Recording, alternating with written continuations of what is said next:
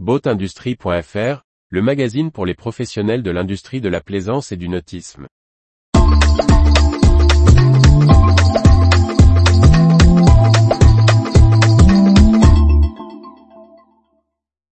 Philippe Sabran, décès d'un pilier du réseau Accastillage Diffusion. Par Maxime le Riche. Après plusieurs décennies au sein d'Intermé, la centrale d'accastillage diffusion, et une retraite à peine entamée, Philippe Sabran vient de nous quitter.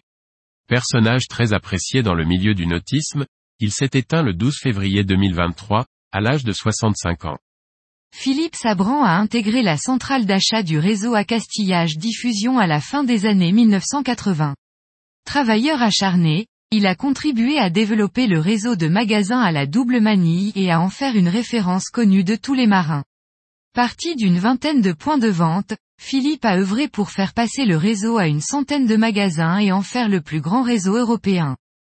À la tête du service achat, qui est une fonction clé dans le bon fonctionnement d'une centrale, il avait à cœur de négocier au mieux les conditions d'achat du réseau de franchiséade.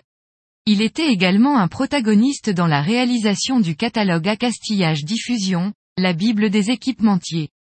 Sa minutie et sa connaissance du marché ont beaucoup apporté à la renommée de l'enseigne à la double manille. Attentif et à l'écoute de l'humain, Philippe avait un don particulier pour concilier fournisseurs et magasins en cas de désaccord, le tout avec un respect mutuel pour ses interlocuteurs. Il avait à cœur d'échanger avec tous, et aborder un vendeur débutant ou le gérant de plusieurs magasins sur le même pied d'égalité. Paternaliste avec ses collègues, il était droit dans ses décisions, et équitable dans ses choix. Grand voyageur et amoureux des espaces vierges, il était aussi à l'aise au fond de la savane africaine que sur le pont d'un voilier. Il a navigué sur la plupart des mers du monde, en profitant de chaque instant. Dans le petit monde des équipementiers du nautisme, ils sont nombreux à avoir établi une amitié forte avec ce personnage attachant. Signe du destin, il s'est éteint à la veille du premier jour des admeetings, un rassemblement professionnel qu'il avait imaginé et qui est aujourd'hui une référence.